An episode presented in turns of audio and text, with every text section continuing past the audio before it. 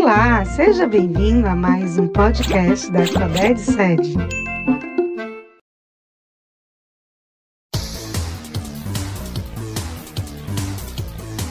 E aí, pessoal, como vocês estão? Me chamo Santiago Pontes e estamos iniciando mais um podcast filosófico. Na aula de hoje, nós vamos falar sobre uma das mentes mais brilhantes da filosofia. Estamos falando de ninguém mais, ninguém menos que a filósofa francesa Simone de Beauvoir. Simone de Beauvoir já era uma aluna brilhante, mesmo na época da faculdade. Ela teve colegas de turma, como por exemplo Merleau-Ponty, que é também um dos pensadores mais importantes da sua época. Inclusive, Simone de Beauvoir escreveu diversas obras que contribuíram para o surgimento e o fortalecimento do existencialismo na França. Nós sabemos que o existencialismo foi um movimento filosófico e literário que tinha como principal objetivo exaltar a liberdade humana como, como o próprio fundamento da existência. Nós somos livres para fazermos aquilo que quiser da nossa vida e somos responsáveis por tudo aquilo que construirmos acerca de nós mesmos. Então, baseado no pensamento existencialista, que ela própria ajudou a fundar, que ela própria ajudou a fortalecer, Simone de Beauvoir vai ser uma das percussoras de um existencialismo feminino ou de uma teoria feminista, que inclusive é algo que gera muita polêmica nos dias de hoje, que inclusive muitas fake news ou discursos preconceituosos são colocados em cima dessa teoria. Mas afinal de contas, o que é que a Simone de Beauvoir pensa a respeito da igualdade de direitos entre homens e mulheres? Bem, nós vamos encontrar uma discussão bem sólida da Simone de Beauvoir a respeito desse tema num livro chamado O Segundo Sexo.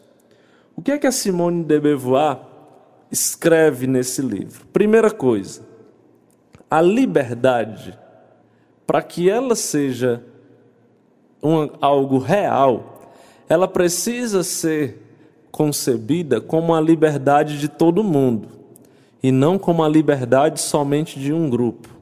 Se eu pertenço a um grupo e quero que somente esse grupo seja livre, então, na verdade, eu não estou falando de liberdade.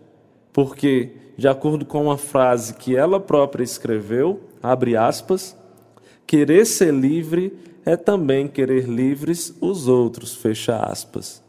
Então, quando a gente fala em liberdade, a gente fala de uma liberdade que serve para todo mundo. No entanto, nós percebemos que na prática, homens e mulheres, historicamente, culturalmente, socialmente, ocuparam lugares distintos na sociedade.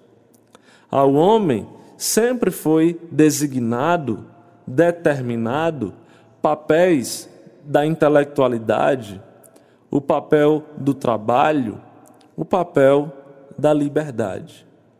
Para a mulher sempre foi imputado papéis domésticos, de cuidar da casa, papéis de submissão e, portanto, de não liberdade, de um aprisionamento. E o que a Simone nos alerta é que esses padrões, eles não são padrões gerados pela natureza ou seja, ninguém nasce dessa forma. Nenhum homem ou mulher nasce com o seu comportamento determinado. Todos esses comportamentos, todos esses padrões são criados. Todos esses comportamentos são ensinados. Todos esses comportamentos são passados de um indivíduo para o outro. A mulher não nasce sabendo que tem que andar de saia. O homem não nasce sabendo que ele tem que andar de calça ou vestir somente a cor azul. Tudo isso é ensinado pelos pais e pela sociedade patriarcal machista. Então, uma das citações que inclusive foi questão do Enem, da Simone de Beauvoir, retirada de O Segundo Sexo, diz o seguinte: abre aspas. Ninguém nasce mulher, torna-se mulher. Nenhum destino biológico, psíquico, econômico define a forma que a fêmea humana assume no seio da sociedade. É o conjunto da civilização que elabora esse produto intermediário entre o macho e o castrado que qualificam o feminino. Fecha aspas. Então ninguém nasce mulher, torna-se mulher. Porque exatamente esses comportamentos de submissão, comportamento de vestimenta, emocional, tudo isso é ensinado. Só que chegou o momento, de acordo com Simone, em que as mulheres despertaram para a luta dos seus direitos. As mulheres despertaram para a sua consciência de classe. As mulheres despertaram para uma verdadeira revolução. Não é possível mais que em pleno século XX, em pleno século XXI, homens e mulheres sejam tratados de maneiras diferentes em relação aos seus direitos. Porque a proposta da Simone de Beauvoir não é a igualação literal de gêneros. O que ela propõe é que cada indivíduo, que cada sujeito seja respeitado na sua diferença, seja considerado um ser humano como qualquer outro. Ok? Para aprofundar mais os seus conhecimentos, resolva a proposta de redação presente no Guia do Estudante.